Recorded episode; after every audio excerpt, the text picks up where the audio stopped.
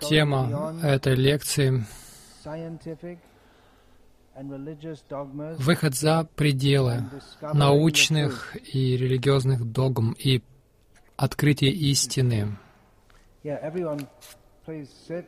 Пожалуйста, все присаживайтесь.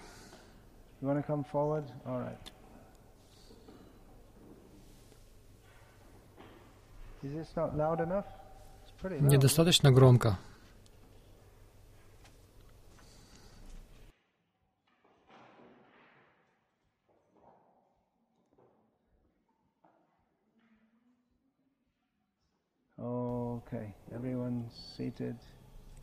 Все расположились удобно. Хорошо, начну снова. Итак, тема этой лекции за пределами научных и религиозных догм и обнаружение истины.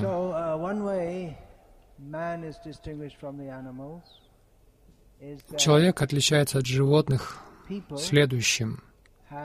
У людей есть мировоззрение. Часто мы оперируем в соответствии с нашим мировоззрением. Каждому необходимы какие-то нравственные, этические, какой-то этический компас, которым он руководствуется в своей жизни. Какие-то люди отдают себя религии, какие-то атеизму, какие-то посвящают себя зарабатыванию много денег, какие-то люди посвящают себя поиску, исследованиям, какие-то посвящают себя семьям. Мы многому себя посвящаем, но у нас у всех есть мировоззрение. У некоторых э, оно сформулировано, например, «я христианин», и, соответственно, целое мировоззрение идет с этим. «Я атеист», и соответствующее мировоззрение сопровождают это. У большинства людей нет сформулированных мировоззрений, но есть какие-то цели в жизни, допустим, заработать денег или жить удобно.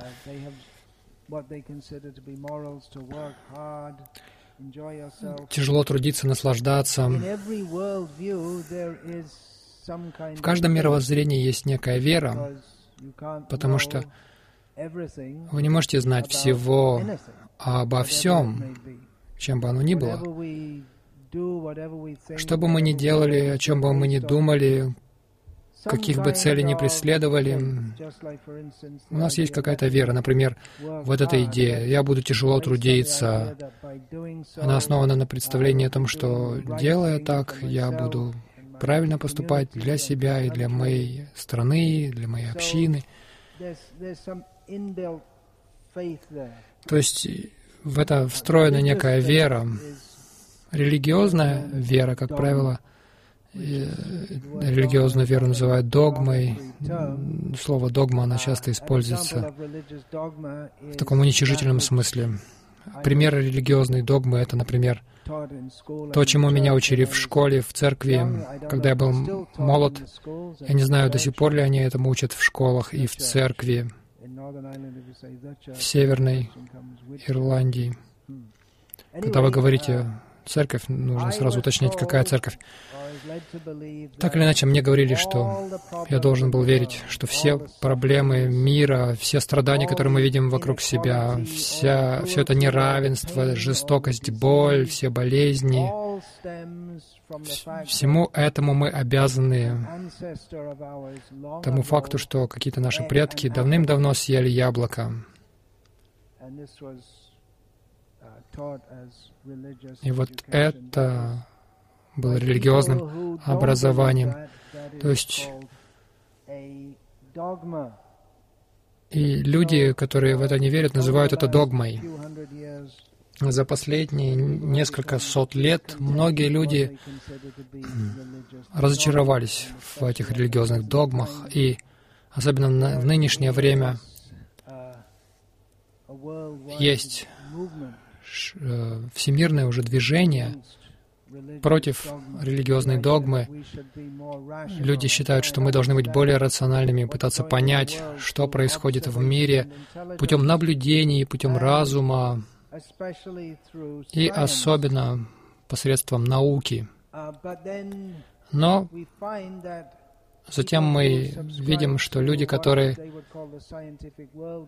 считают, что они придерживаются научной точки зрения, они тоже, даже, возможно, неосознанно исповедуют некую догму. В том смысле, что они думают, при помощи науки мы можем все понять, что можно понять, что нужно понять. При помощи науки мы можем постичь реальность на основе догмы, недоказанных каких-то предположений, что мы можем достичь реальности при помощи своих чувств и разума, при помощи наблюдений, гипотез, мы можем все понять, все существующее. Реальность можно понять при помощи научного метода, при помощи наблюдений и гипотез, и они должны, по идее, эксперименты ставить. Но в некоторых случаях это невозможно. Например, гипотеза о том, что вся Вселенная возникла из Большого Взрыва. Невозможно такой эксперимент поставить, чтобы воспроизвести подобное. Каких бы мировоззрения мы не придерживались, мы привязываемся к этому, потому что нам необходимо смотреть на мир через какое-то объяснение. В отличие от животных, люди не просто едят и спят, и что-то там выделяют из своей задней стороны, задней части, и воспроизводятся. Люди должны думать. Homo sapiens, sapiens значит разумный, но мы не можем знать всего о чем-либо, не говоря уже о том, чтобы знать все обо всем. И поэтому мы склонны приобретать такое мировоззрение, не зная всего. И вообще невозможно знать всего обо всем. И большинство людей, которые называют себя религиозными, они не знают о том, какова теология их религии, помимо каких-то базовых моментов. Обычно преподают катехизис, но в основном люди не осознают этих, об этих теологических дискуссиях, не знают об этом вообще и обычно довольствуются тем, что просто ходят в церковь и говорят, что я христианин или я протестант, я там католик. И аналогично есть много людей, которые не считают себя религиозными, они думают, ну, наука все продумала для нас, но они не знают, каковы доказательства тех вещей, в которые они верят, научные доказательства. И, конечно, мы должны говорить в очень широких терминах, потому что многие люди, они, они, они и придерживаются и научных, и религиозных э, мировоззрений. Например, что касается Большого Взрыва, это очень широко принимаемая точка зрения как причина Вселенной. Есть очень немногие люди, которые понимают всю логику за всем этим. Большинство людей просто принимают это. Так что для тех людей, которые не понимают всей логики за всем этим, это можно считать просто догматическим приятием, принятием, просто что вот был какой-то большой взрыв, и постепенно все на место встало, и вот мы здесь оказались. И даже те, кто принимают это, они склонны принимать это на, как догму. Хотя научный взгляд должен быть нейтральным, и свободным от каких-то суждений, но люди цепляются так, за это так же, как за религиозные догмы, потому что нам всем нужно мировоззрение, а, которое позволяет нам жить. Мы не можем без него обойтись. Мы склонны верить в то, что поддерживает наше мировоззрение, и не верить в то, что кажется противоречащим ему. Пусть даже мы не знаем всего, что поддерживает это мировоззрение, и могут даже быть и какие-то возражения против нашей позиции, но разные люди чувствуют э, влечение к разным догмам, можно сказать. Я могу привести пример. Кто читал «Иллюзия Бога», эту книгу, известную книгу современности Ричарда Докинса? Вы читали, хорошо. Там среди разных аргументов, которые он приводит, я нашел один аргумент. Он не был самым основным его аргументом, но я нашел его очень слабым, очень-очень слабым, практически детским. Он рассказал о случае своего детства, когда ночью он увидел что-то движущееся на шторках в своей спальне, и он боялся, думал, что это призрак. Помните, вы читали, вы, возможно, не, не помните, это большая книга. И затем он встал и увидел, что это просто отражающийся свет, там не было никакого призрака. И с тех пор он не верил ни в каких призраков. Я подумал, очень слабый аргумент, учитывая то, что на протяжении всей истории, во всех культурах, даже которые не связаны друг с другом, были сообщения о призраках. Люди, по крайней мере, говорили, что они видели и встречались с призраками, и даже в современный век, в 70-х годах, в одном рейсе, авиарейсе в Латинскую Америку, Delta, Delta Airlines, они должны были, вынуждены были отменить э, рейс, прибыльный рейс, потому что э, не хотели этим стюардессы лететь, потому что там был призрак на, на борту. До этого упал самолет, и этот капитан этого самолета, он приходил на борт, на борт этого самолета как призрак. Это, целая книга написана об этом. Я здесь не отстаиваю призраков или не выступаю против них. Я просто говорю, как он с легкостью отбросил вообще сам, саму вероятность того, что э, призраки могут существовать без каких-либо научных исследований, и это говорит о том, что он тоже привязан к догме. У людей есть какие-то позиции, и они привязаны к своим позициям. И любыми средствами они хотят придерживаться своей точки зрения. И мы тоже склонны делиться этим с другими, чтобы укреплять свое убеждение в своем мировоззрении. Я думаю, вы можете сказать, что я тоже делаю то же самое и здесь. Посмотрим.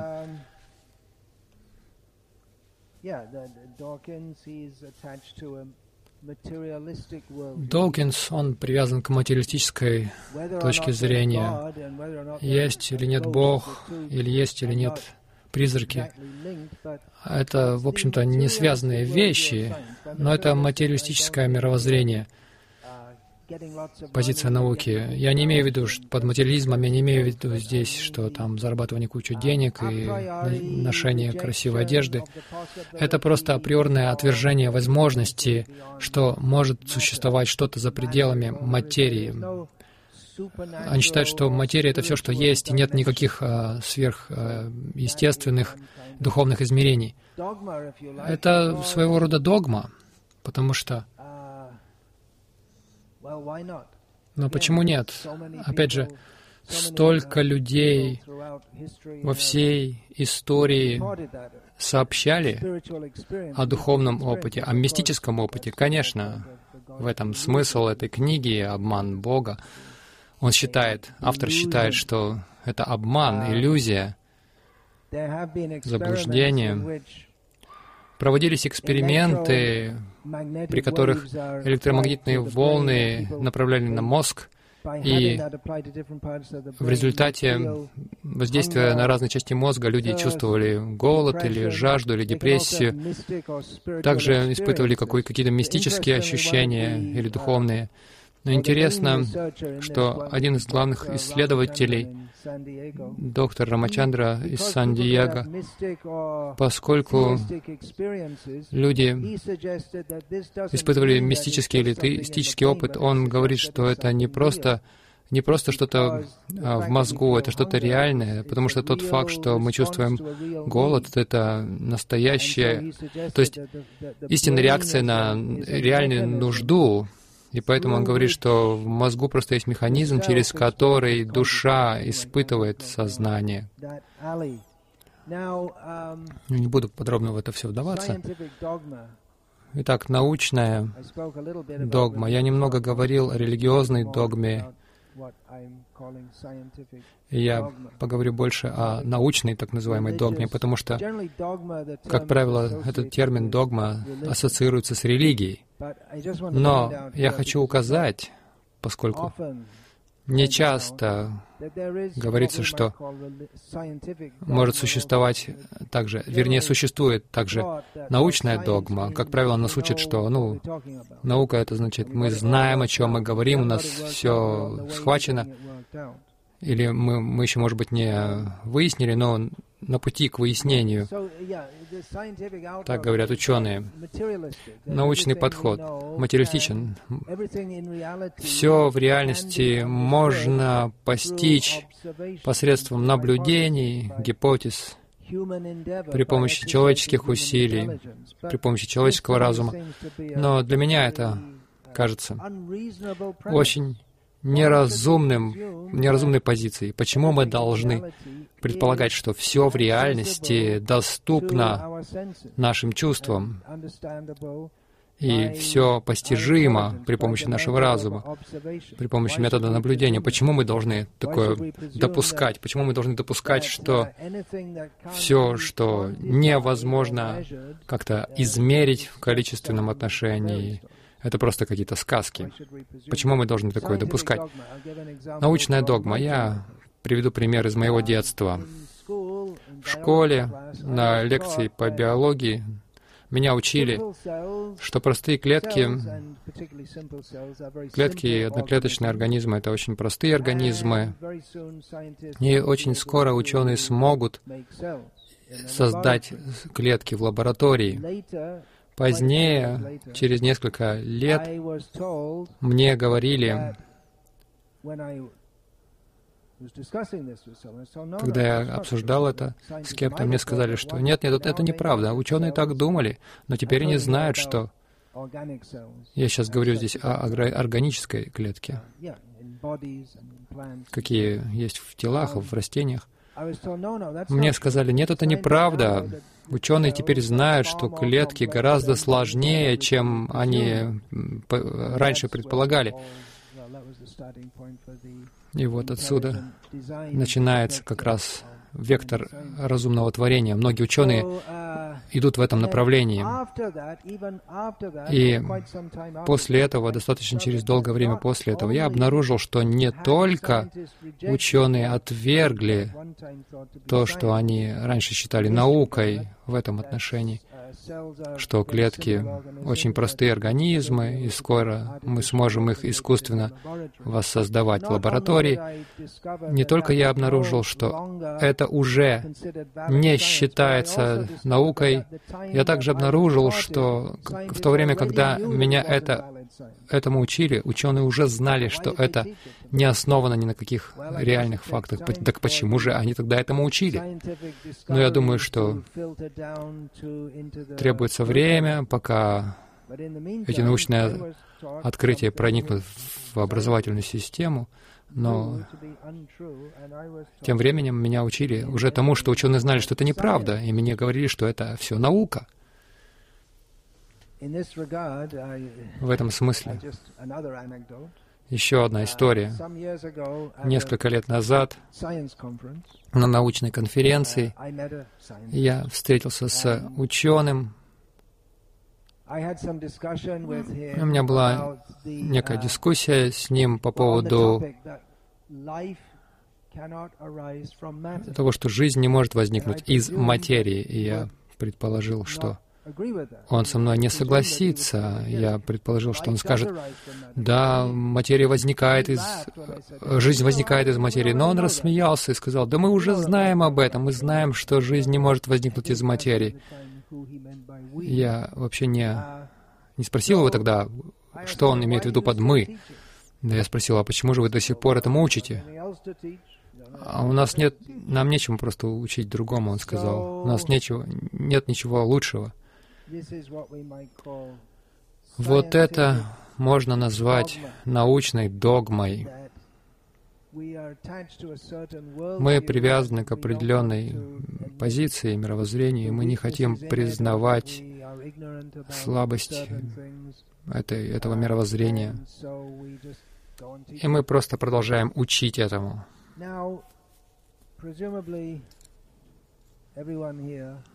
Я полагаю, что все здесь признают, что субатомные частицы существуют. Кто-то хочет возразить против этого? Я не хочу выступать ни за, ни против, потому что я не знаю, что, что может считаться доказательством существования субатомных частиц. Каждый ли здесь знает, что доказывает субатомные частицы? Кто-то может сказать? Нет. Но все согласны, что субатомные частицы существуют. Никто не возражает. Итак, мы все признаем, это означает, что мы на веру все признаем, что субатомные частицы существуют. Ведь так? Мы не знаем доказательств. Мы просто на веру принимаем, мы верим тому, что говорят нам ученые. А, мы верим, что субатомные частицы существуют, и похоже, что они постепенно открывают все больше и больше со временем. Итак, большинство людей признают то, что считается научными открытиями или то, что считается наукой. Мы, мы принимаем на веру это, потому что ученые говорят нам, что это так. Иными словами, это можно назвать догматической верой. Есть проблема одна в науке. Есть много проблем в науке.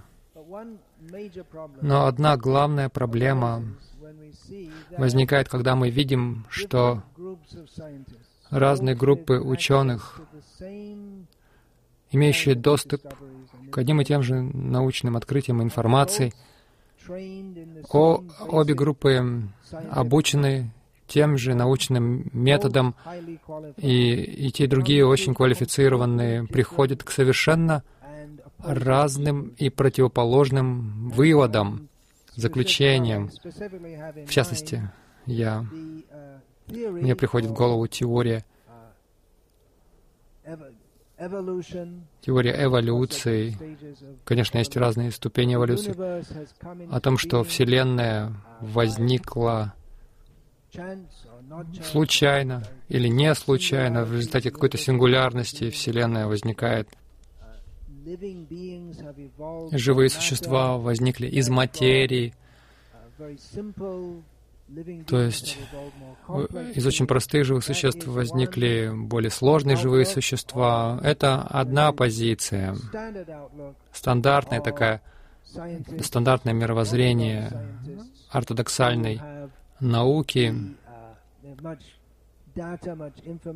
у которых есть много информации, много данных, э, они проводили исследования, также они обучены определенному процессу понимания исследовательских материалов.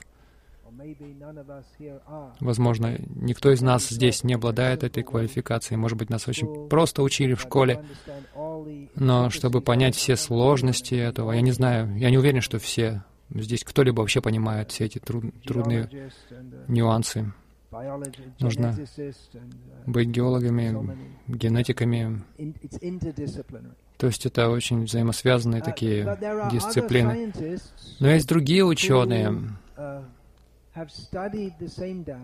которые изучают, изучали ту же информацию те же данные, и также они очень квалифицированы и уважаемы в своей сфере, и они приходят к выводу, что это слишком сложно, чтобы возникнуть в результате случайного, хаотичного взаимодействия химических веществ в начале и позднее в результате естественного отбора, так называемого. Они придерживаются теории разумного творения, которая практически является теизмом. Для таких обывателей, как я, я не ученый, и любой, кто является ученым, может, догадался, наверное, об этом. Для такого э, дилетанта, как я, это явно указывает на то, что это не, не столь и научно, как об этом говорят. То есть, может быть, какие-то отдельные люди уверены в этом. Например, Ричард Докинс, один из многих, уверен, что мы все здесь в результате биологической эволюции. Есть другие ученые, которые также убеждены в том, что это невозможно. О чем же мы тогда здесь говорим? Мы говорим о чем-то ясном, понятом, неизменном и настолько же верном, как смена дня и ночи, так же верно, как 2 плюс 2 — 4, так же верно, как смерть. Или мы говорим о чем-то, о каком-то мнении, о каких-то мнениях, о каких-то догмах. К чему же все сводится? Кто-то занимается хорошо наукой, кто-то плохо. Вот то, о чем мы точно говорим, это о человеческом факторе. Разные люди дают разные интерпретации для обывателя, который, у которого нет жизни на то, чтобы это, на это все потратить, и нет, может быть, разума и склонности изучать все это. Он просто вынужден принимать то или другое на веру или оставаться вообще агностиком по отношению ко всему этому. Для обывателя, если один ученый говорит «эволюция», другой говорит «нет», это разумное творение, для обывателя, а, то есть для большинства людей в этом мире, нет никакой возможности пробиться через все это и прийти к какому-то вы, разумному выводу, потому что сами ученые вне согласий друг с другом. Они настолько убеждены, как э, нас заставляют верить. Несколько лет назад я читал один журнал, где говорится, что среди астрофизиков существует около двух тысяч теорий, включая подтеории происхождения Вселенных. Я подумал, сколько же вообще астрофизиков в мире? Наверное, не больше двух тысяч. Я обсудил это с одним астрофизиком, и она сказала, ну, может быть, даже не так много, но у некоторых из них больше, чем одна теория. Умные люди.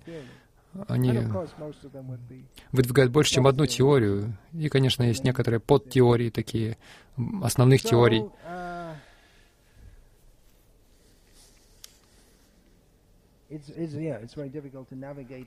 Очень трудно ориентироваться и um, пробраться через всю эту информацию.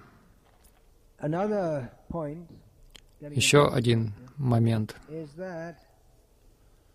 состоит в том, что все в мире, даже те, кто отрицают э, то, что существует что-либо за пределами физического мира, все признают, что есть нечто метафизическое. Э, Например, я не думаю, что есть кто-либо гуманист или атеист, или религиозный деятель, или кем бы он ни был, даже если он не придерживается никакой философии, или если он просто работает, старается заработать себе на жизнь, никто не согласится с тем, что пытать детей — это что-то хорошее.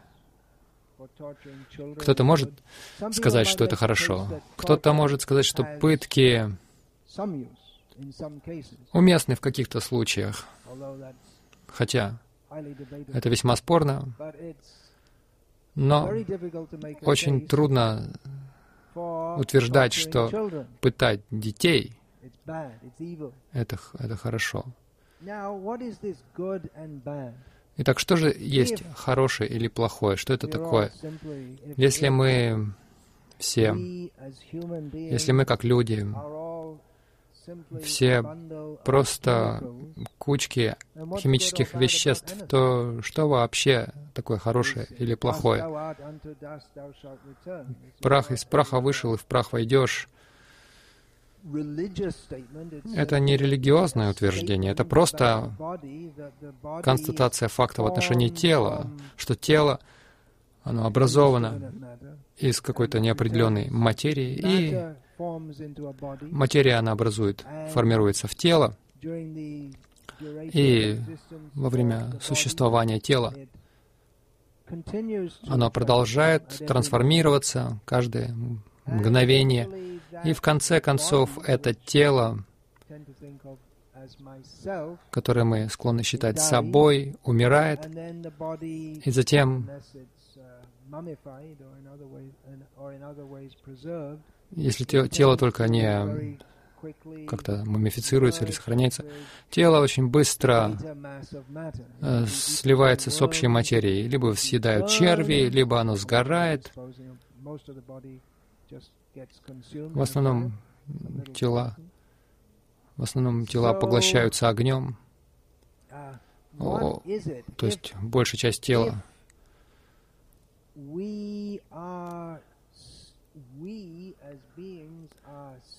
что если мы, как существа, являемся просто конгломератом э, химических элементов, так что вообще может быть хорошего или плохого? Если у вас есть бутыль с какими-то химическими веществами, и вы разбиваете эту бутыль, и все эти химические вещества разливаются, ну, вы можете сказать, что это плохо, это не очень хорошо, но это не, это не вызывает нас какого-то отвращения, как, например, убийство ребенка. И в юриспруденции также, даже в атеистической стране, если кто-то разбивает машину, это считается преступлением, особенно если это чужая машина. Но если вы разбиваете чье-то тело, это считается тяжким преступлением. Почему? Машина — это машина, созданная из химических элементов. Тело — это тоже машина из химических элементов.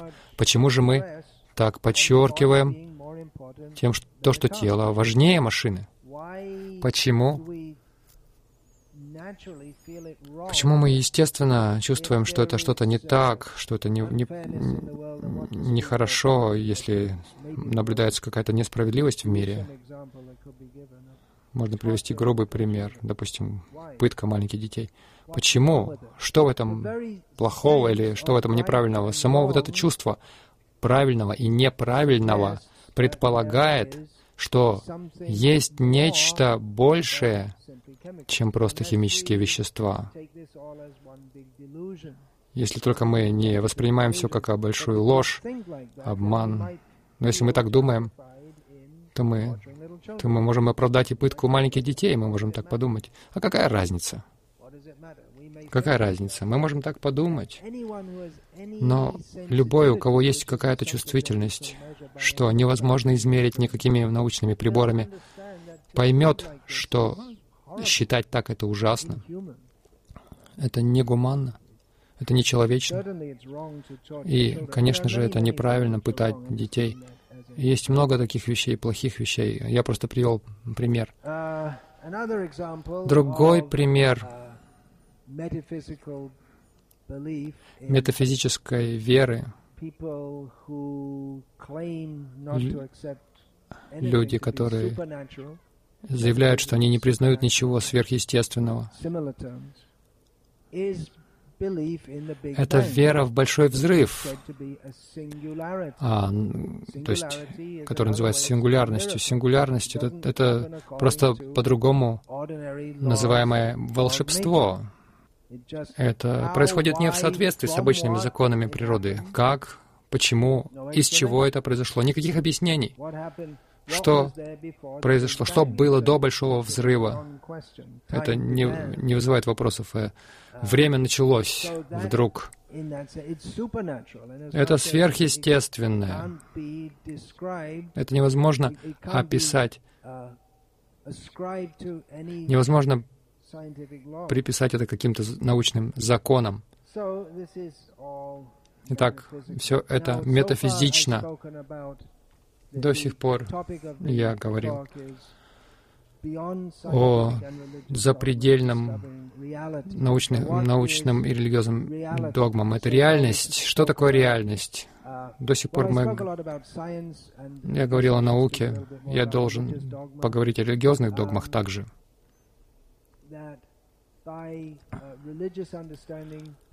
В результате религиозного понимания люди видят мир через эти глаза. Мы склонны смотреть на мир через эти глаза. Например, один человек видит дерево, и он видит, что он может не думать о, о каждом дереве, которое смотрит, но если он начнет думать, он подумает, ну вот это дерево возникло в результате естественного отбора, и они на все так смотрят в мире, даже на то, как люди ведут друг с другом себя, как они взаимодействуют. Они все хотят объяснить в рамках или в терминах эволюционной теории, антропологии, культура, все это возникло в результате желания человека выживать и доминировать и наслаждаться.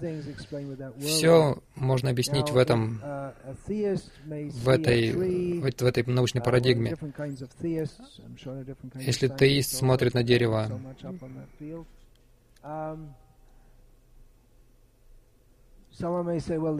кто-то может сказать, ну, это дерево было помещено сюда Богом. Оно очень красивое, дает нам кислород, а, пищу. Бог дал нам это. Другой теист скажет, что это живое существо в этом теле. Он, оно приняло эту форму жизни в результате своей прошлой деятельности, потому что на каждое действие есть равное противодействие, и это происходит также на тонком кармическом уровне. Итак, все смотрят на все через свою парадигму, как люди ведут себя друг с другом. Какие-то люди скажут, что есть две категории людей в общем и целом. Одна категория нашла истину в Иисусе, другая категория вдохновляется сатаной. И все, что они говорят, неверно. И есть, конечно, другие, которые говорят, ну, сатана, да, и Иисус — это один из пророков, а последний пророк Мухаммед, и они смотрят на мир через это, через эту линзу. У всех есть свои линзы. Но за пределами всех этих мировоззрений есть реальность, есть определенные факты.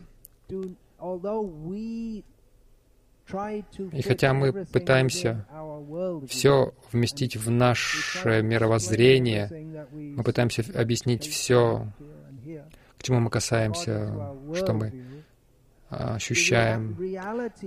Мы воспринимаем все это в соответствии с нашей точки зрения на мир. Реальность, она не зависит от того, что мы думаем о ней. Например, люди часто меня спрашивают, вы верите в реинкарнацию? И первое, что я им отвечаю, Неважно, верю я в это или нет, потому что если это факт, это факт. Если это не факт, то никакая вера не сделает это фактом. Это либо факт, либо не факт. Не нужно думать, что если вы верите в это, это произойдет, а если не верите, не произойдет. Аналогично, если Бог, один Бог или много богов, это не вопрос веры, это либо факт, либо не факт.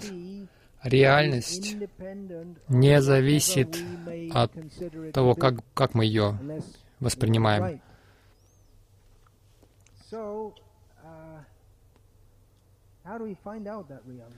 Как же нам обнаружить эту реальность? И как раз к этому стремится наука, религия. Мы говорим сейчас о науке и религии как о разных сферах, которые в общем и целом по-разному оперируются.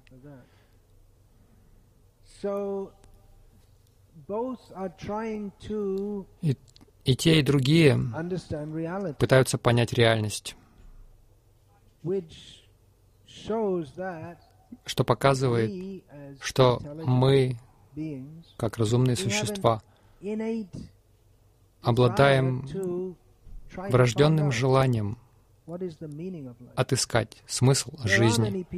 Есть много людей, которые просто довольствуются тем, что они работают на работе, приходят вечером, включают телевизор, потом ложатся спать, встают утром и делают то же самое. И многие люди довольствуются этим. Те, кому этого мало, они ищут больше смысла. И Вселенная, и все в природе, все, что мы видим, предполагает, что у этого есть смысл. Сам тот факт, что есть научные законы, какие-то обнаружены, какие-то еще будут обнаружены, открыты, какие-то со, со временем нужно будет uh, модифицировать, подправить. Это предполагает, что есть смысл — если бы не было смысла, то почему такой порядок? Мы можем сказать, что все это возникло случайно, но почему мы так озабочены поиском? Почему мы так озабочены? Сам тот факт, что мы ищем смысла, предполагает, что этот смысл существует. И даже если мы говорим, что нет ничего за пределами эволюции, нет ничего, кроме эволюции, так то почему тогда мы так так хотим донести это до других.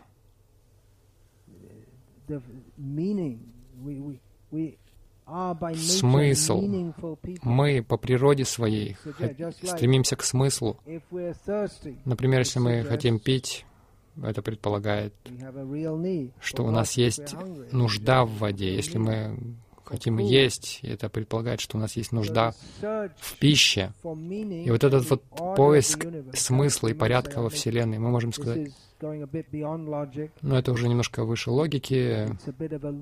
Это некий скачок, решительный, смелый шаг, скачок веры. Но если мы не делаем шагов в каком-то направлении, мы не сможем прогрессировать в своем понимании. Например, если вы идете в университет изучать науку, какую-нибудь дисциплину научную, вы начинаете с некой веры в то, что вы чему-то научитесь.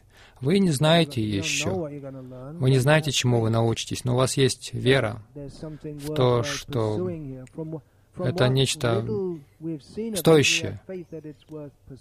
То есть из того, что мы уже видели, мы считаем, что это стоит того, чтобы при, при, прилагать усилия к этому. Итак, есть сам тот факт, что есть смысл во Вселенной, и мы пытаемся на... отыскать это знание, это свидетельствует о том, это уже указывает на то, что есть знание, и что его можно постичь. Но в то же время мы очень крошечные живые существа. У нас очень короткая жизнь. Мы находимся в очень крошечной части космоса с очень ограниченным доступом к остальному космосу. Мы даже не знаем, мы не можем быть уверены а, даже в том, что мы сможем воспринять нашими чувствами то, что происходит вокруг нас, нашими чувствами или разумом. Наш разум очень ограничен. Мы склонны совершать ошибки. Так как же мы сможем постичь реальность? Открыть эту реальность? Что касается этого скачка веры, откуда я иду,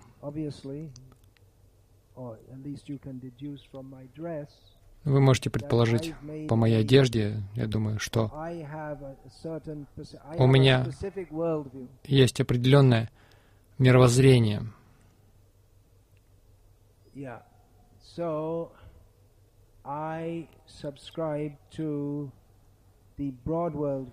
Я придерживаюсь широкого мировоззрения, ведического. Веда — это санскритский термин, который означает «знание». Иногда говорится, что Веды — это писание инду, индусов. Писание, как правило, это нечто такое, как правило, считается, во что мы должны уверовать. Но подход вед другой. А, подход вед состоит в понимании, в попытках понять, кто написал Веды? Вы можете сказать, ну, они написаны человеком, но согласно традиции, они не написаны человеком. Это знание существует. Знание о каком-либо существе или феномене, оно всегда существует наряду с этим явлением, независимо от явления. Например, мы можем сказать, что Белфаст — это город в Северной Ирландии, столица Северной Ирландии. Это факт. Но этот факт существует независимо от Белфаста. Белфаст — это город, он находится здесь. Сам факт, что он является столицей Северной Ирландии, этот факт не совсем тот, тот, это не совсем то, что явление под названием Белфаст. Или, допустим, абстрактное утверждение 2 плюс 2 равна, равно 4. 2 плюс 2 равно 4. Это знание существует независимо. Вы можете взять два яблока и еще два яблока и сказать, сейчас у нас четыре яблока. Но вот это знание арифметики не зависит от яблок. Знание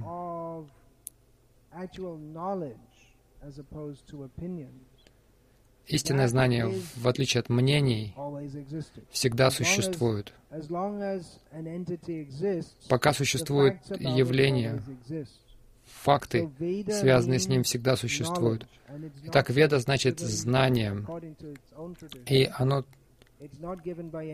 оно не дается каким-то человеком, и оно даже не создается Богом, потому что знание о Боге также существует независимо от Бога. Конечно, когда мы говорим о Писаниях, мы говорим о Боге. Uh, Итак, Веды дают нам знания о реальности.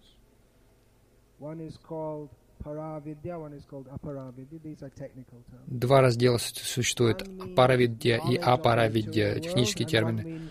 Первое — это знание о материальном мире, и второе — это знание о духовном существовании.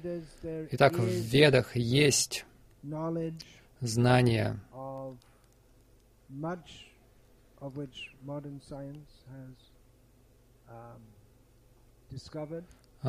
которое большей частью было открыто современной наукой. Например, мы говорим об арабском исчислении, в отличие от э, римского, римских чисел. Арабские числа, благодаря нулю, они сделали современную математику возможной. Но арабские, на самом деле, числа, они взяты из ведического знания, и в ведическом знании есть также астрономия, геометрия, которые, конечно же, основаны больше, чем на просто элементарной арифметике. На, а, они основаны на высшей математике. Есть в ведах такой термин, как параману, что значит э, мельчайшая частица, которая переводится как атом, хотя английское слово атом не совсем атом, потому что атом, слово атом, э, взято из греческого, что считается мельчайшим. Тогда это считалось мельчайшим, мельчайшей частицей. Я просто привожу несколько примеров здесь. Есть целая система медицины в ведах. Многие слышали Аюрведа, до сих пор используют эту систему. Веда значит знание, Аю значит жизнь. Это наука о знании, а, вернее, наука о жизни. Астрономия, медицина, математика. Есть разные сферы знания в материальном мире, психология. Есть также знание о, о том, что является общим знаменателем всего этого. В ведическом знании, хотя есть общий знаменатель всего, который состоит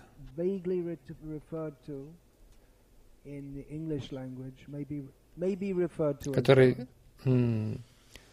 в английском языке называется или может называться Богом. Это знание есть, но до этого еще веды дают очень важное знание о нашем положении. Вот мы все можем понять, не изучая ничего духовного. Например, тот факт, что в этом материальном мире есть страдания. Нам всем приходится страдать. Страдания, возникающие из болезней, из-за старости, смерти, рождения. Веды указывают нам, мы можем сами это вы можете сказать, что многие сами до этого могут догадаться, но большинство людей нет, не догадываются. Каждое живое существо, не только люди, каждое живое существо, все, что мы делаем, мы делаем ради того, чтобы как минимум выжить и, более того, испытывать счастье или, по крайней мере, избежать угроз нашему комфорту. Проще говоря, мы все ищем счастье. Все ищут счастье. И никто с этим не станет, никто против этого не станет возражать. Кто-то хочет быть несчаст, несчастным, но у некоторых странные психологические отклонения. Они хотят быть несчастным, но это искаженная форма счастья. Итак, все, что делает каждый, он делает это ради счастья. Каждое живое существо, не только люди, даже растения, деревья растут к свету.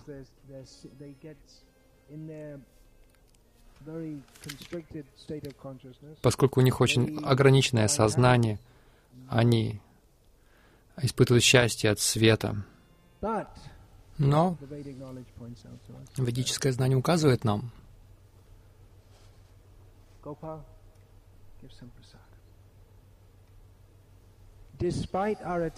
Несмотря на наши попытки быть счастливыми, мы вынуждены страдать, испытывать страдания.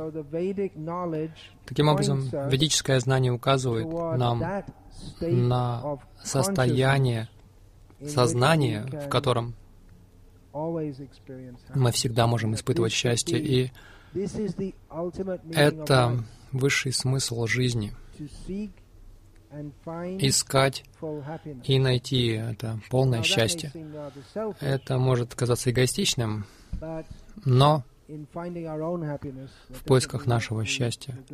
э, совсем не означает, что мы будем пренебрегать всеми. Если человек действует ради собственного счастья в материалистичном смысле, обычно ему наплевать на всех остальных.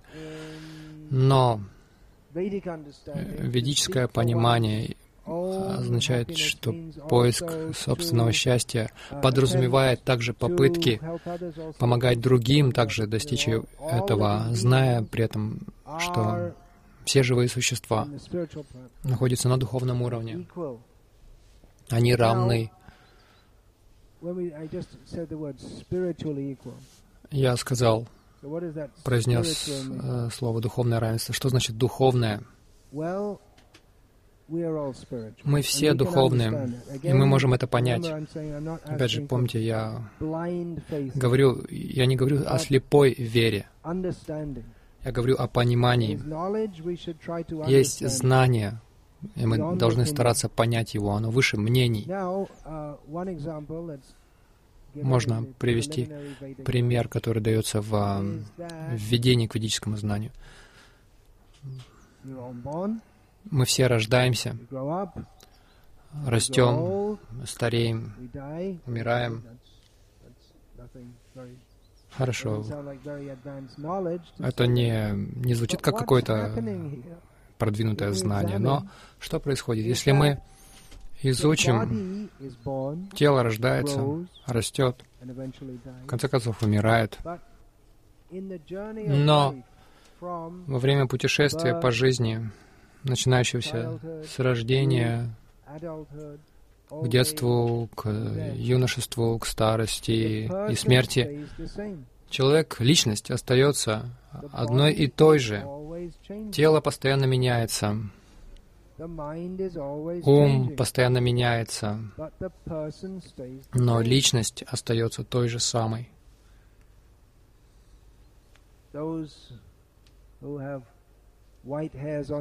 Те, у кого уже седые волосы на голове, включая меня, у меня есть немного волос.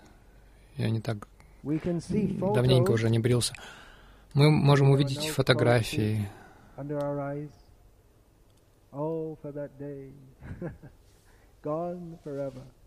Те дни уже ушли навсегда, когда у нас не было седых волос. Тело изменилось. Тело меняется каждое мгновение. Ум постоянно меняется. Конечно, ум меняется каждое мгновение. Например, мы гневаемся. Но наша психология, вся, все наше мировоззрение также может измениться. Например, как правило, ожидается, что пожилые люди более спокойны, чем молодые. Так что есть для тебя надежда. Обычный, то есть наш общий склад ума или состояние сознания может измениться, но ум постоянно меняется, тело постоянно меняется, но личность остается той же.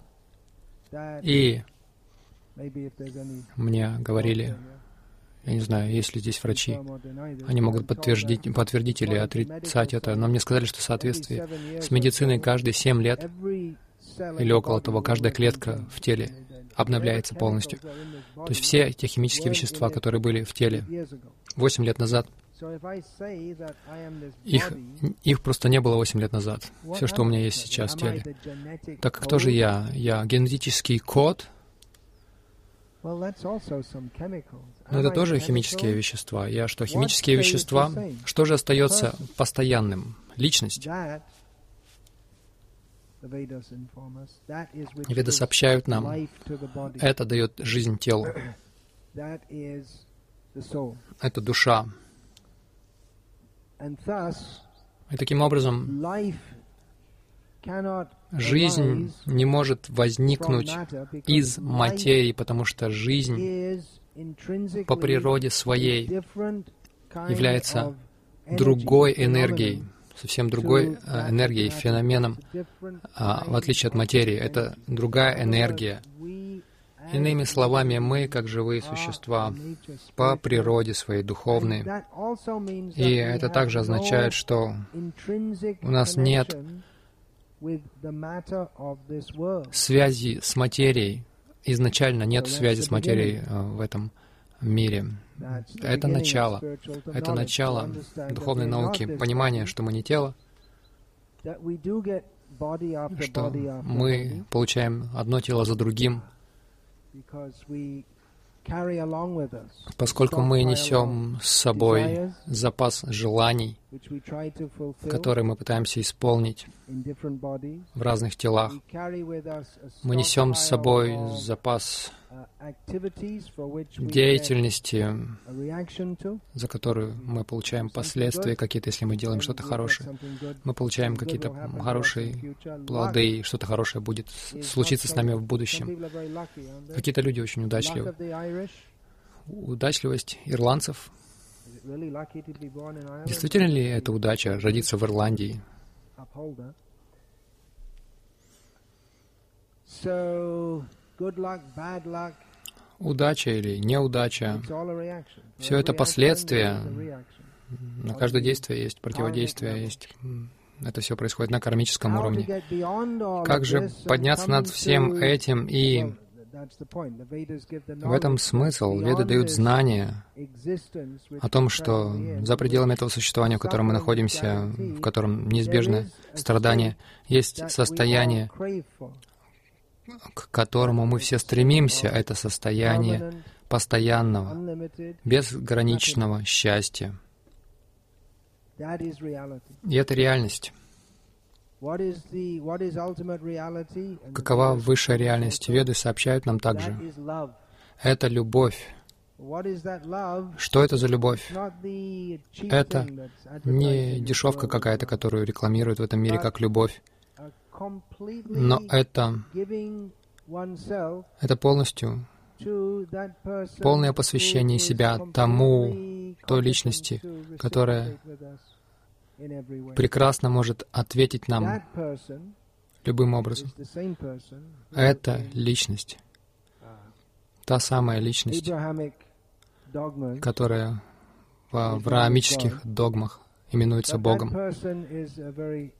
Но эта личность очень любящая, славная, добрая, прекрасная личность. Я очень быстро сделал этот обзор реальности, который описывают Веды, которую признают последователи Вед как аксиоматическую истину, потому что это знание, вот этот стул здесь, зеленоватого цвета. Это истина. Вы можете спорить по этому поводу сколько хотите. Вы можете пытаться давать новое определение слову «зеленый», но это состояние существования, на каком бы языке вы это не описывали, если вы описываете это точно, то это как раз знание об этом. И веды описывают реальность. Они описывают реальность, которую мы никогда не сможем постичь своими усилиями, будучи крошечными живыми существами. Это то, что находится за пределами наших чувств, а, способности понять. Они дают нам процесс, при помощи которого мы можем подняться на этот уровень запредельный страданиям материального мира. Это сознание именуется на английском, на английском и санскрите, называется сознанием Кришны. Это основа.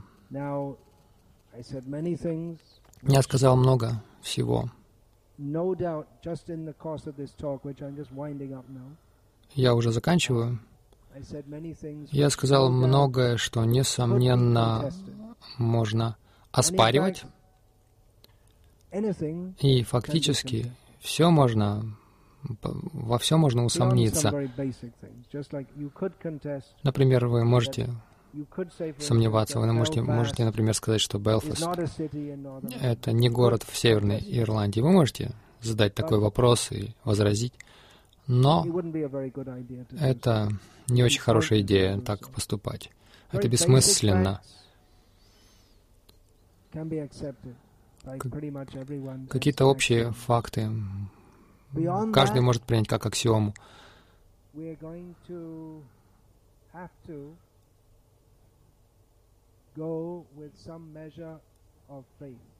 Если мы хотим идти дальше, то нам необходимо полагаться на какую-то веру, духовное знание. Эм, мы говорим именно о духовном знании, а не просто о духовной вере какой-то. Это знание, но это не то, что можно определить как-то количественно. Вы не можете измерить это, насколько длинное или высокое, или глубокое, или насколько плотное. Не, невозможно это измерить вот так. Это, но это знание а, подтверждается опытом. Например, если вы пьете молочный коктейль и говорите, о, как вкусно, это, это знание, основанное на опыте, то, что мы испытали. Мне сказали, сегодня хороший день в Ирландии, теплый день. Для меня, поскольку я привык жить в гораздо более теплом климате, я считаю, что достаточно прохладно. Так что это все зависит от опыта. Итак, измерение. Я просто о чем хочу сказать, что мера — это не единственный фактор. То есть мера — это не единственная мера. Измерение — это не единственная мера знания. Есть также опыт, эмоции, любовь, ненависть, желание, антипатия. Все это вопрос э, опыта. Как э, живые существа мы живем больше на уровне опыта, чем на уровне холодном таком уровне измерений, мер каких-то. Вот именно этому уровню мы принадлежим, уровню опыта. Я закончу. Теперь можете доставать, доставать э, гнилые помидоры. Ну, пожалуйста, яйца мне не кидайте. Мы вегетарианцы. Вопросы, комментарии, возражения.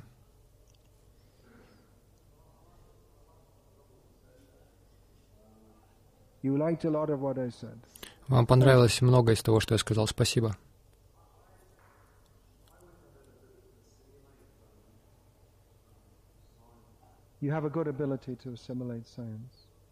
У вас есть хорошая способность подражать науке.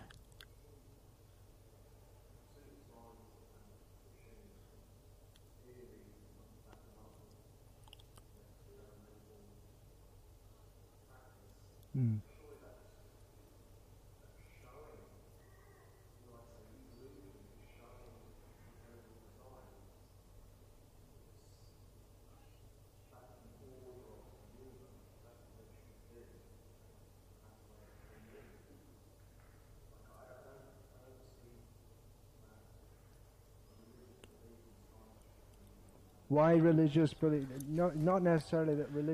Совсем не обязательно, что религиозная вера и наука должны противоречить друг другу. Есть много людей, которые так говорят. Некоторые люди говорят, ну, науке не нужна религиозная вера. Но о чем я хотел сказать? Я обыватель, что касается науки. Я просто повторюсь, как дилетант, когда одна группа ученых говорит, что вот они имеют те же материалы, исследовательские данные, и, в общем-то, тоже обучение. Одна группа ученых говорит, мы здесь сейчас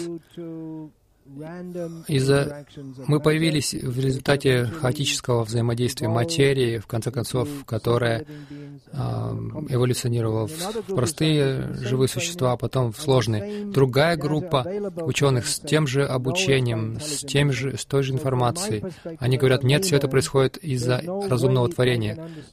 Я, как обыватель, не могу понять, что тут научного, потому что обе группы заявляют, что они, их, нау, их позиция научная, у них те же данные, они оба квалифицированы, но они приходят к совершенно противоположным выводам. Вот что я хотел сказать. Я не, не становлюсь на позицию разумного творения, хотя я принимаю это.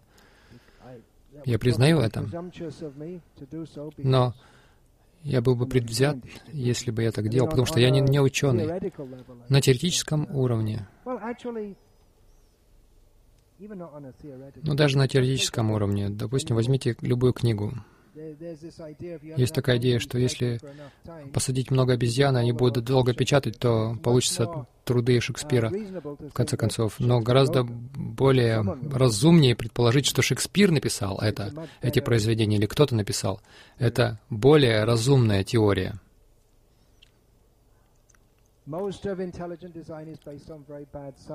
В основном разумный дизайн, эта идея, она основана на очень плохой науке, на науки с подтасовкой фактов.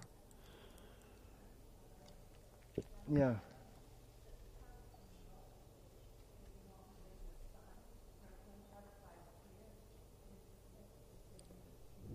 So То есть вы uh, говорите, что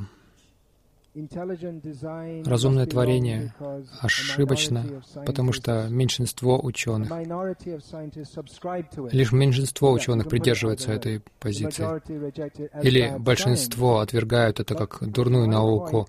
Но я о чем хочу сказать? Я не знаю, потому что есть люди, которые квалифицированные ученые, которым вроде бы нет никакой вывод, выгоды в их карьере исповедовать такую позицию. А что касается Бихи, ученого из этой группы разумного творения, он не из религиозной семьи. Он не накладывал свою, свои религиозные убеждения на эволюционную теорию и не, не говорил, что я не верю в это. Но в своих исследованиях он пришел к выводу, что это невозможно случайно. А, это не может случайно произойти. Факт в том, что большинство ученых отвергают, и только меньшинство принимают эту идею разумного творения, это совсем не обязательно означает, что большинство правы. Раньше большинство ученых какое-то время назад считали, что Вселенная вечна, и лишь через какое-то время появилась теория большого взрыва. Я как раз об этом говорю. Uh, Возможно, те, кто сейчас находится в меньшинстве, они станут большинством, потому что, как говорится, научные теории не меняются, просто старые ученые вымирают.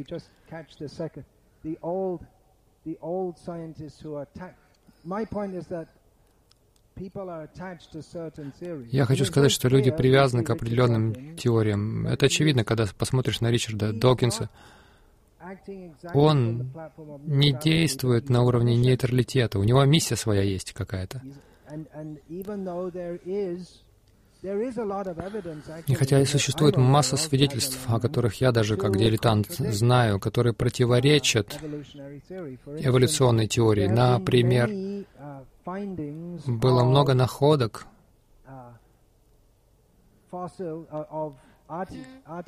артефактов, которые, очевидно, были сделаны людьми, например, шары в слоях, которым миллионы лет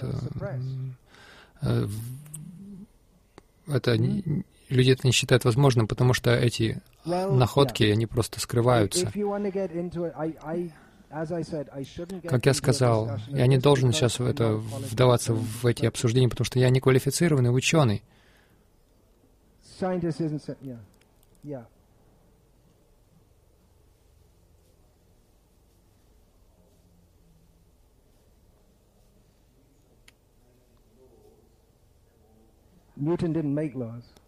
Ньютон не создавал законов. Он, законы уже существовали. Вот я и говорю про это. Знание уже существует, оно, оно уже есть. Мы можем знать о, о нем или, или не знать, но знание есть.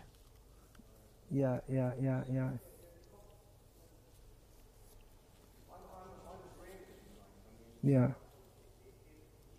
It has its limitations. That's the point. Есть ограничения. Я как раз об этом хотел сказать. Есть книга «Запретная археология», вот такая толстая и скучная, как и в, основной, а, в основном книге по археологии, но она там в ней приводятся сотни случаев, the last 150 years or so. собранных за последние Discoveries 150 лет, открытий, а, находок артефактов. Эти находки скрывались, поскольку они не соответствуют устоявшимся научным теориям.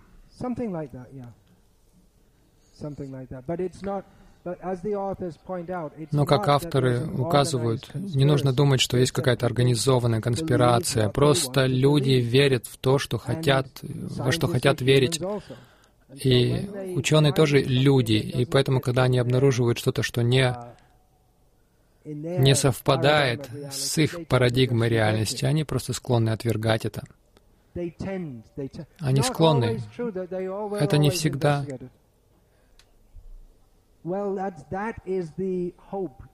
Есть надежда, что в науке делаются новые открытия, когда находится что-то неизвестное, и ученые пытаются объяснить это, но часто э- они сталкиваются с сопротивлением также.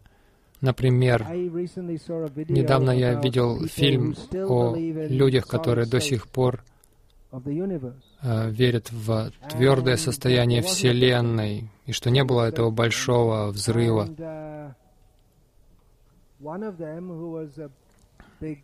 И один из ученых, известный астроном, когда он сообщил о своих наблюдениях, это связано с э, красным to a смещением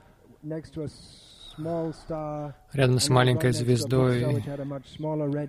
У большой звезды было гораздо меньше красное освещение. Это переворачивает всю эту uh, теорию большого взрыва. И когда он сообщил об этом, он послал это в научный журнал, ему отослали назад это. Редакторы. comment, "This Редактор сказал, что imagination." это превосходит мое воображение.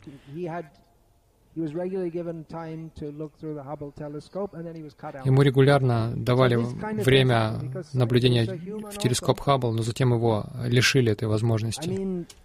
Такого рода вещи происходят, потому что ученые тоже люди. Наука должна быть нейтральной и сохранять нейтралитет, но это не всегда так. Поскольку ученые люди. У нас у всех есть свое мировоззрение, которого мы придерживаемся, потому что у этого есть последствия. У, у идеи, что нет ничего за пределами материи, есть последствия. Почему эта теория разумного творения встречается с такой оппозицией? Потому что это приводит к определенным последствиям, потому что это означает, что есть некий творец, а некоторые люди даже не хотят это принимать, такую идею.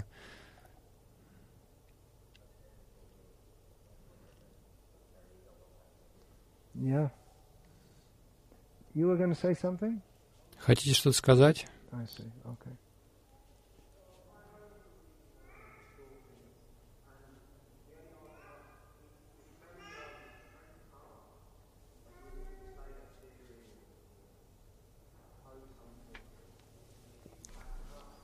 Hmm.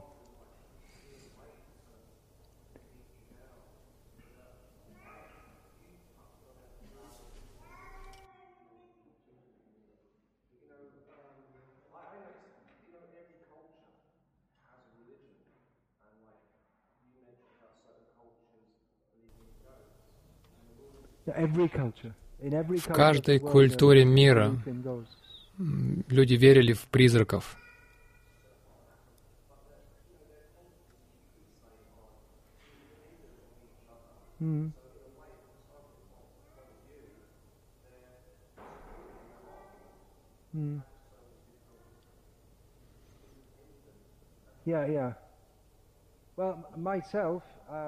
Я сам, когда я был подростком, я, читая, пришел к выводу, что,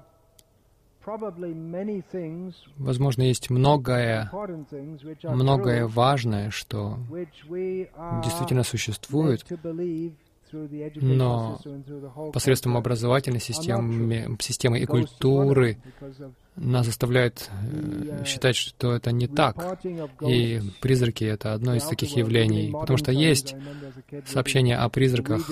Даже в недавнее время, я помню, читал в, Reader, в Reader's Digest, я читал статью о, о призраке в каком-то пивном баре, в Бакингем-Шире, и также о призраке на, ре, э, на рейсе, авиарейсе Дельта.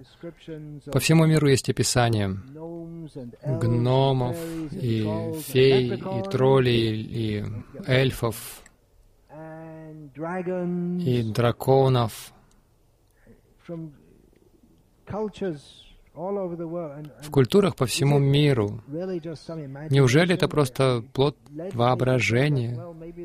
И я подумал, может быть, действительно есть что-то в этом, и мы не должны э, все это просто называть сказками, отрицать все это как сказки. Это не означает, что это также и существует, но это предполагает, это указывает на то, что есть некая парадигма, которая нам навязывается под именем культуры,